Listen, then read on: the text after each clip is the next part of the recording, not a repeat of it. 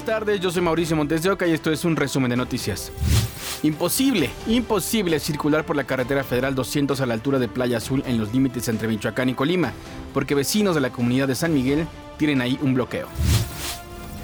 Así continúa bloqueada por vehículos de carga pesada, la carretera federal Playa Azul 200, en los límites entre Michoacán y Colima. Han transcurrido tres días desde que desaparecieron Antonio Díaz, el líder de la comunidad indígena de San Miguel, y Ricardo Lagunes, el abogado de esa misma localidad, ubicada en Aquila, Michoacán. De ahí que pobladores mantienen tomada la vía como una forma de presión ante las autoridades. Presuntamente, ambos fueron interceptados por un comando en Tecomán, Colima. Personal de la Fiscalía Colimense y de la Comisión Nacional de Búsqueda dialogaron con los manifestantes. Si no lo hacemos así, no hay solución. Entonces les pedimos por favor que, que nos ayuden encontrarlos como estén. Acordaron abrir paso cada dos horas a vehículos particulares y a unidades que transporten alimentos perecederos.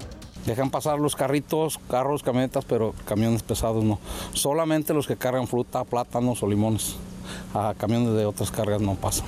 La tensión continúa, pues afirman que el bloqueo va a continuar hasta que sus compañeros aparezcan, pero hasta que eso ocurra, las afectaciones aumentan. Vías alternas no podemos tomar porque pues es la única ruta. La, aquí ahorita lo que nos dijo el patrón es de que esperemos un momento a ver si hay acceso y si no pues nos vamos a tener que regresar a de donde venimos. En tanto, la oficina en México del Alto Comisionado de las Naciones Unidas para los Derechos Humanos hizo un llamado para reforzar los trabajos que lleven al hallazgo de los activistas, petición que también hicieron los familiares. Nuestra comunidad necesita paz y las personas como mi esposo que se dedican a defender derechos humanos son las últimas que tendrían que ser agredidas. Me gustaría pensar que las riñas y los conflictos del pasado y entre otras generaciones incluso debieron quedar allá y no traspasar a estas generaciones. Marcia Castellanos, Fuerza Informativa Azteca. Concluyó la elección del jurado para el juicio del exsecretario de Seguridad Pública, Genaro García Luna, en Nueva York. Está conformado por siete mujeres y cinco hombres. También fueron elegidos ocho suplentes. Se prevé que el lunes 23 de enero comiencen los alegatos iniciales. García Luna está acusado de cinco delitos, incluido narcotráfico.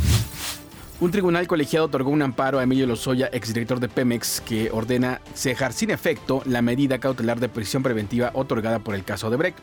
Este fallo no implica su libertad, pero sí que se analice su situación porque se vulneraron los principios de congruencia y exhaustividad. La determinación de los integrantes del tribunal se basó en distintos criterios de la Suprema Corte de Justicia de la Nación y de la Corte Interamericana de Derechos Humanos, relacionados con prisión preventiva. Volvió a aplazar la audiencia intermedia por el caso Odebrecht. La nueva fecha es el 10 de marzo. Se dieron a conocer los resultados de la encuesta nacional de seguridad pública urbana elaborada por el INEGI. Poco más del 64% de la población mayor de edad en el país se siente insegura.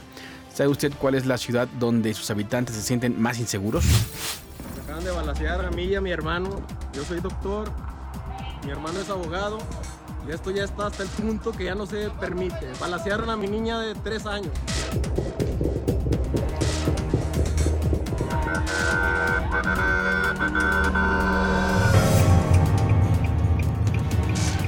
Es el día a día en Fresnillo, Zacatecas, donde el 97.7% de la población dice sentirse insegura, de acuerdo con un reporte del Instituto Nacional de Estadística y Geografía, el INEGI. El estudio correspondiente al cuarto trimestre de 2022 indica que el 64.2% de las personas mayores de 18 años que viven en las 75 principales ciudades del país se sintió insegura. Según los resultados de la encuesta nacional de seguridad pública urbana, en segundo sitio se ubica Zacatecas, capital del estado, donde el 93.3% de su población se sentía en condiciones de inseguridad. Le sigue Irapuato, Guanajuato, con el 92.6%. En el Estado de México, los habitantes de Naucalpan de Juárez que se sienten inseguros alcanzó el 89.7%, mientras que en Ecatepec de Morelos, el 89.6% reportaron la misma sensación. La lista de las principales ciudades la cierra Ciudad Obregón, Sonora, con el 89.2% de su población, que reportó ese sentimiento de inseguridad. La encuesta nacional de seguridad pública urbana se levantó del 28 de noviembre al 15 de diciembre de 2022, con una muestra de 300 viviendas en las 75 principales ciudades del país. De acuerdo con la respuesta de los ciudadanos, el 69.9% de las mujeres consideró que su ciudad es insegura, mientras que en el caso de los hombres, el porcentaje fue de 57.4%. Sobre los lugares donde la población se siente más insegura, la lista la encabezan los cajeros automáticos instalados en la vía pública, con el 74.3%. El 67.1% lo siente en el transporte público, el 58.9% en el banco y el 57% en las calles por las que habitualmente transita. Otro dato relevante de la encuesta del INEGI indica que durante el segundo semestre de 2022, en el 26.3% de los hogares en zonas urbanas, al menos un integrante de las familias fue víctima de al menos un delito. Esto ya, ya llegó a un punto donde no se vale. Fue pospuesta un mes la audiencia prevista para ayer por la muerte de Abril Pérez Sagaón. La fiscalía llevaría a cabo la presentación de los testigos del caso, pero el cambio de abogado en uno de los imputados provocó el retraso del proceso judicial. Abril Pérez fue víctima de feminicidio el 25 de noviembre de 2019, luego de que denunció a su exmarido Juan Carlos García, exdirector de Amazon México, por violencia familiar. La Fiscalía de Durango informó la vinculación a proceso de Ángel Alonso N por su presunta participación en el feminicidio de Dayan Yamil, quien fue reportada como desaparecida el 11 de enero en Gómez Palacios.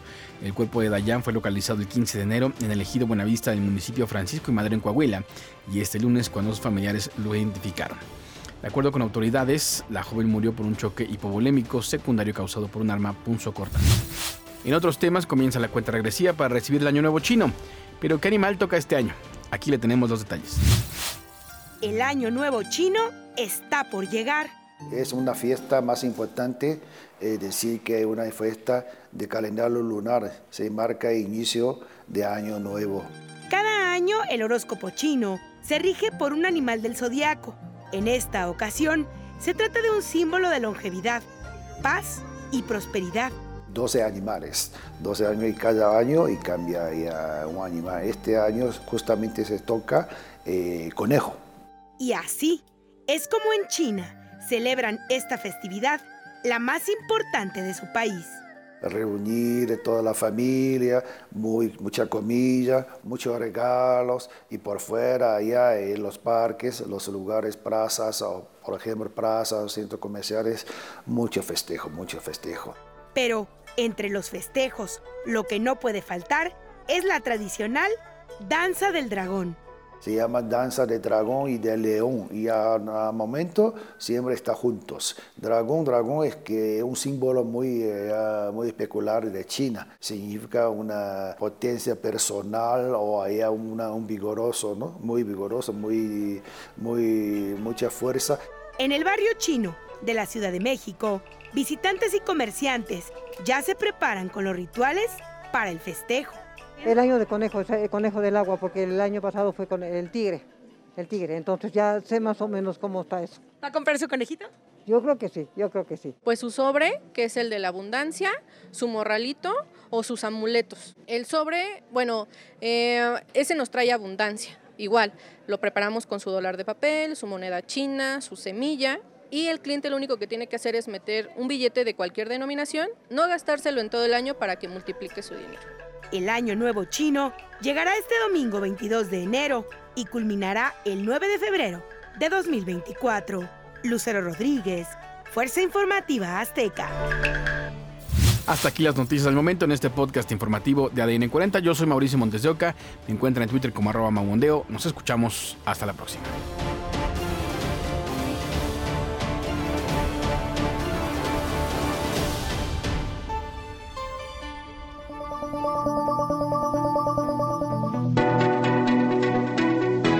Podcast es presentado por VAS, la super app que te ofrece muchas y nuevas formas de pagar todo lo que quieras con tu celular. Olvídate de las filas y dedícate a lo que más te gusta.